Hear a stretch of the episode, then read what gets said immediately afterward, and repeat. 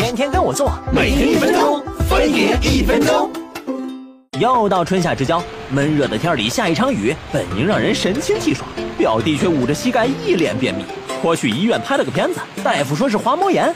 咋这么年轻就不行啦？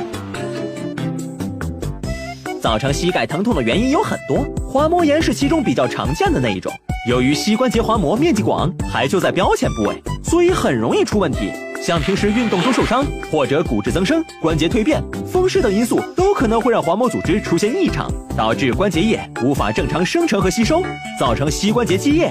如果不及时治疗，关节滑膜会长期受炎症刺激反应，逐渐增厚，纤维慢慢激化，引起粘连，进而影响关节正常活动。要是确诊为滑膜炎，并且是在感到疼痛、肿胀的急性期，那你只能乖乖静养。等到膝盖没那么疼了，就可以试着进行小强度的康复训练，多按摩膝关节来缓解软组织紧张，减轻滑膜受到的压迫。